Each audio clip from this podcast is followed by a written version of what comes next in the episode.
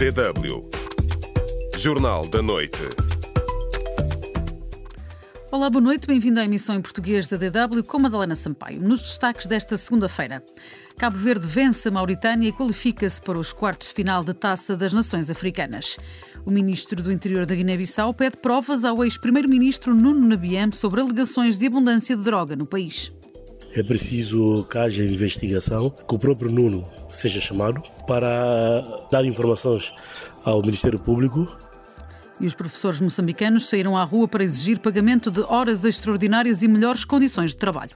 Temos salas sombra, onde os nossos filhos e os, os, professores que estamos aqui a marchar estão a dar aulas em condições não adequadas para a saúde. E cada vez mais países suspendem apoio à Agência da ONU para Assistência aos Refugiados Palestinianos na faixa de Gaza. São temas que desenvolvemos a seguir. Não saia desse lado. Mais uma vez, boa noite. Na Guiné-Bissau, o ministro do Interior pede provas sobre as alegações de um aumento da circulação de droga no país. O antigo primeiro-ministro Nuno Nabiam disse no fim de semana que há droga em abundância na Praça de Bissau. Analista ouvido pela DW na capital guineense considera que a denúncia para levar a sério mais detalhes com o correspondente Yankuba Dansó. O ministro do Interior da Guiné-Bissau rejeita as denúncias de um aumento descontrolado da circulação de droga no país. Boche Kandé acredita que as denúncias do antigo primeiro-ministro Nuno Nabian são falsas e recorreu a um exemplo do passado para sustentar a sua convicção. Teve a coragem de dizer que o avião do presidente da República trouxe droga e armas. Escreveu ao mundo a pedir ajuda. Os peritos vieram, o avião foi aberto e nada encontraram. Além disso, para o ministro do Interior, pelas funções que Nabião ocupou e que ainda ocupa no país, não deveria fazer a denúncia num comício, porque teria acesso ao Presidente da República e demais autoridades do país para informar sobre a alegada circulação da droga. Contudo, Boticandé quer que o caso seja esclarecido e deu instruções aos comissários e comandantes da polícia para, no espaço de uma semana, tentarem encontrar as provas sobre as denúncias de Nuno Nabian.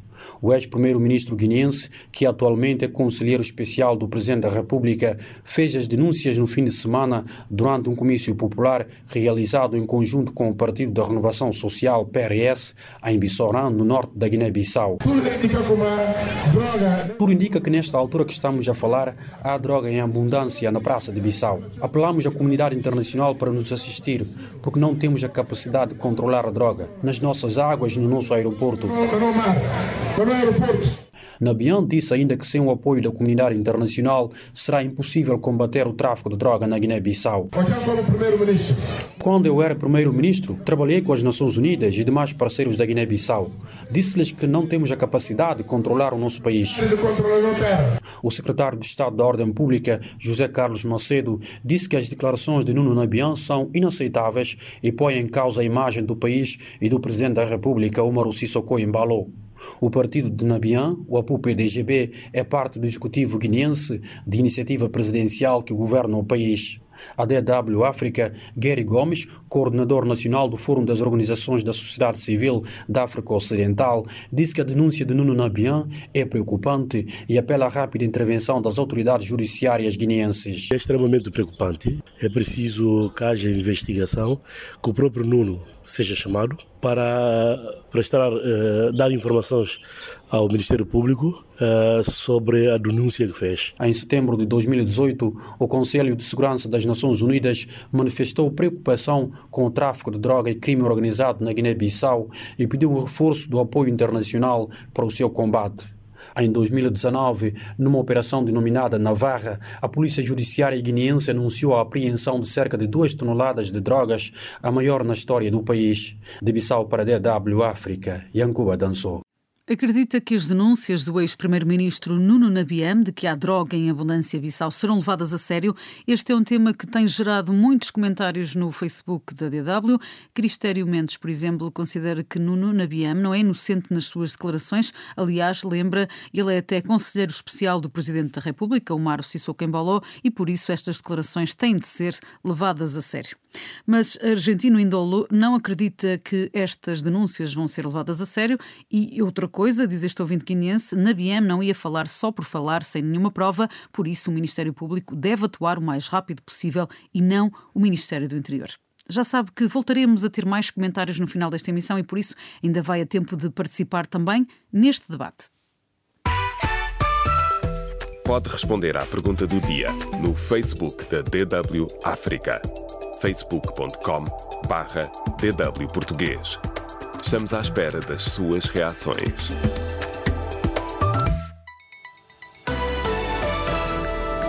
DW Notícias.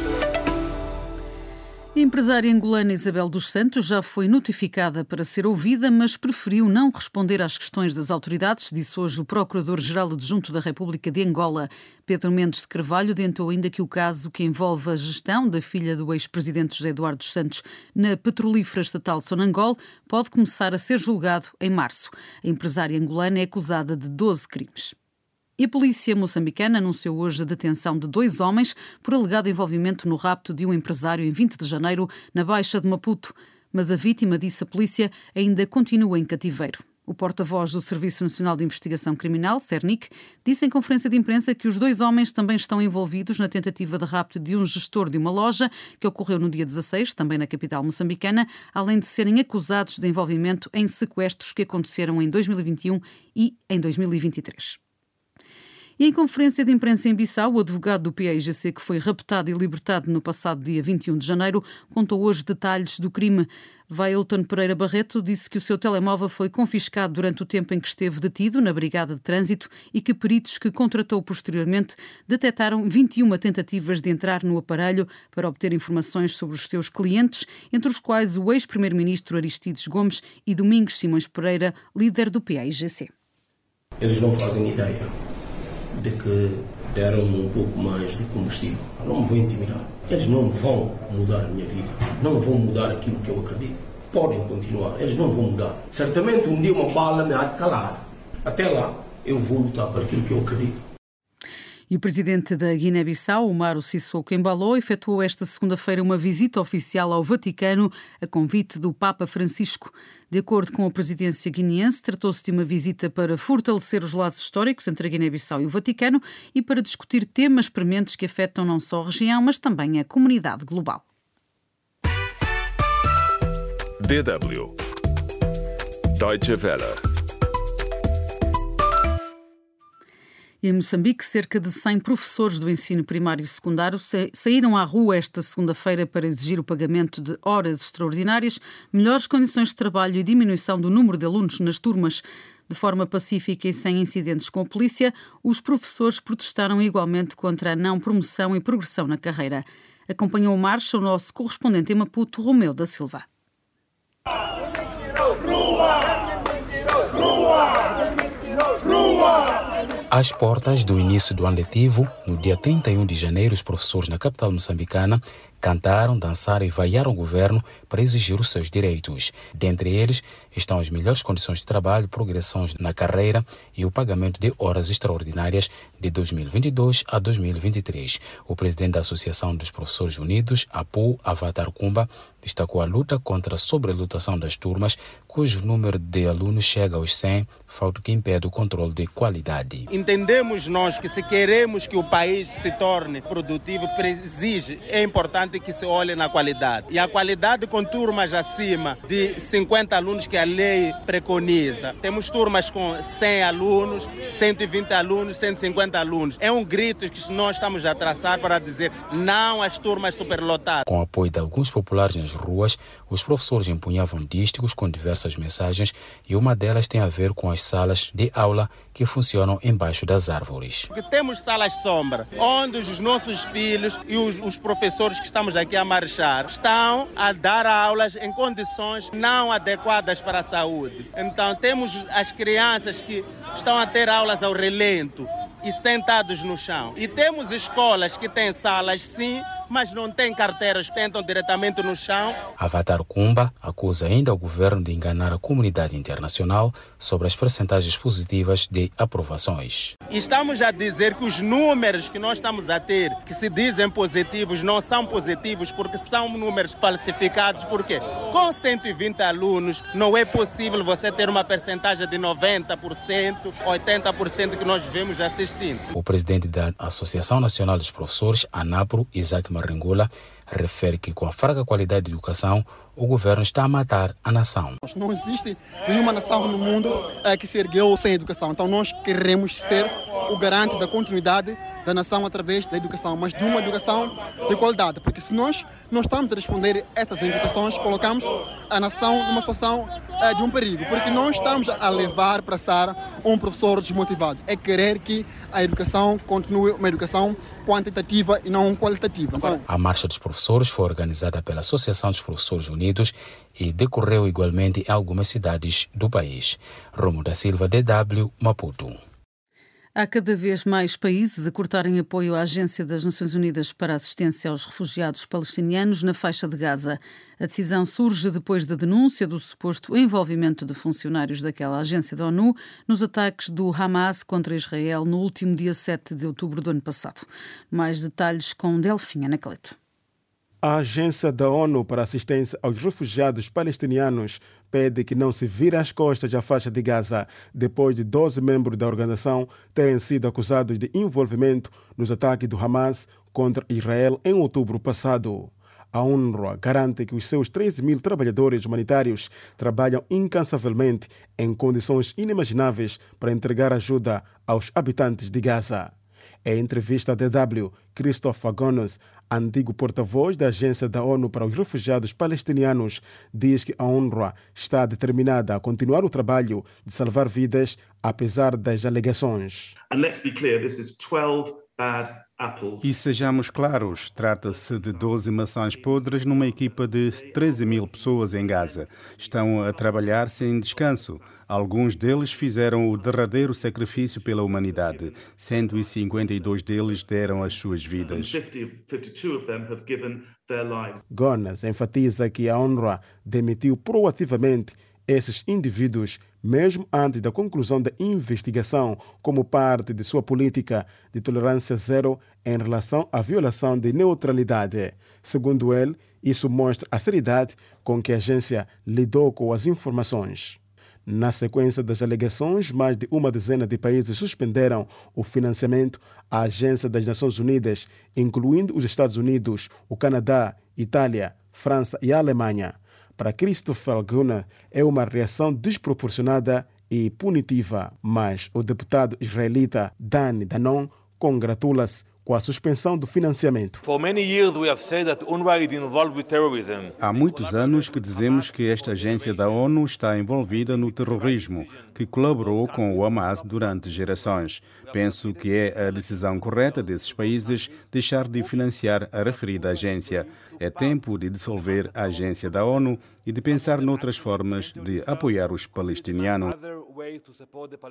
O deputado, que faz parte do partido do primeiro-ministro Benjamin Netanyahu, sugere que os palestinianos passem a ser ajudados pelo Alto Comissariado das Nações Unidas para os Refugiados, o Acnur. A ONU tem a seu cargo o Acnur, Alto Comissariado das Nações Unidas, que se preocupa de todos os refugiados do mundo. Por que razão é necessária uma agência especial para os refugiados palestinianos? Já é tempo de incluir os palestinianos de Gaza, da Judeia e da Samaria no Acnur. O secretário-geral da ONU, António Guterres, pede aos países que suspenderam o financiamento da agência para garantir, pelo menos, a continuação das operações essenciais para levar ajuda a 2 milhões de pessoas. Delfina Cleto, DW. DW Notícias. Na Cimeira Itália-África, que decorreu esta segunda-feira em Roma, a União Africana prometeu à primeira-ministra italiana, Giorgia Meloni, que vai colaborar na contenção da imigração para a Europa. E o governo italiano anunciou mil milhões e meio de euros para a nova estratégia de cooperação com a África. Meloni quer assim trocar investimentos em energia por esforços para travar a imigração africana. Em declarações hoje à DW, o analista e jornalista Fernando Lima lembra que a Itália é o principal ponto de chegada dos fluxos migratórios e procura agora pontes africanas para encontrar soluções para este problema. Na Europa existem, digamos, respostas muito limitadas em relação a esta questão. Tipo, ou fazemos a fortaleza europeia para resistir à chamada invasão africana, ou abrimos as fronteiras e, portanto, temos que, em nome da solidariedade internacional, temos que abrir os braços e para a Organização Internacional para as Migrações, o encontro em Roma com a presença de mais de 25 representantes de países africanos, entre os quais o presidente de Moçambique, Filipe Nyusi, é uma oportunidade fundamental para propor mecanismos sustentáveis de proteção dos migrantes. Cerca de 100 pessoas morreram ou estão desaparecidas após tentarem alcançar o sul da Europa através do mar Mediterrâneo desde o início de 2024, anunciou hoje a OIM. Segundo a organização, este número representa mais do dobro do registado no mesmo período do ano passado. Na África do Sul, o ANC, o partido no poder, anunciou hoje a suspensão de Jacob Zuma. No mês passado, o antigo presidente disse que ia fazer campanha por outro movimento nas próximas eleições. A decisão é prova das divisões no seio do Congresso Nacional Africano na preparação das eleições gerais. A data final ainda não foi anunciada, mas as eleições deverão realizar-se entre maio e agosto deste ano. Segundo as sondagens, o ANC poderá perder a maioria parlamentar pela primeira vez na sua história. E no Sudão do Sul, pelo menos 52 civis e dois membros das forças de manutenção de paz foram mortos em vários ataques com motivações étnicas durante o fim de semana na região de Abyei, afirma hoje a ONU.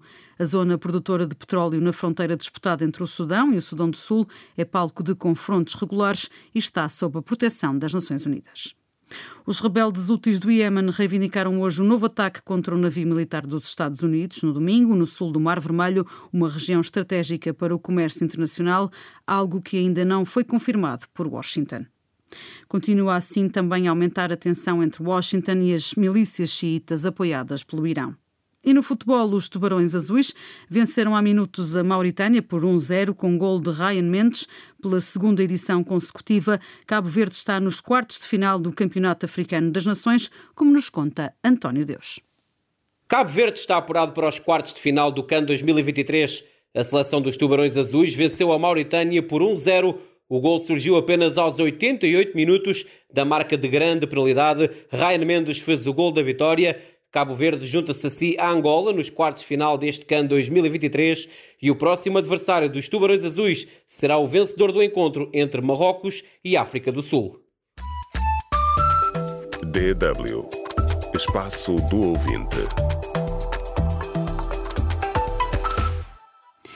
Acredita que as denúncias do ex-primeiro-ministro Nuno Nabiam de que há droga em abundância em Bissau serão levadas a sério? É um tema que tem gerado muito debate nas nossas redes sociais.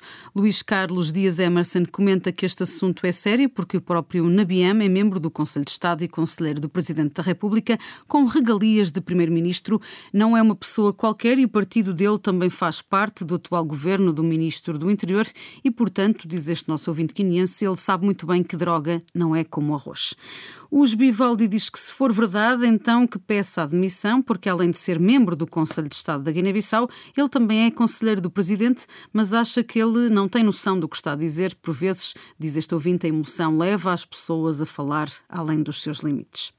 Também nos escreveu Gervásio Silva Lopes, que defende que a comunidade internacional deveria levar a sério esta denúncia e é chegado o momento de igualmente descobrir que devem a todo custo facilitar a ascensão ao poder de Domingos Simões Pereira, porque ficou claro que os atuais governantes é que são o problema na Guiné-Bissau, só se interessam pelo poder por causa do rápido auto-enriquecimento e, por conseguinte, quando estão lá, fazem tráfico e outras coisas, diz este nosso ouvinte.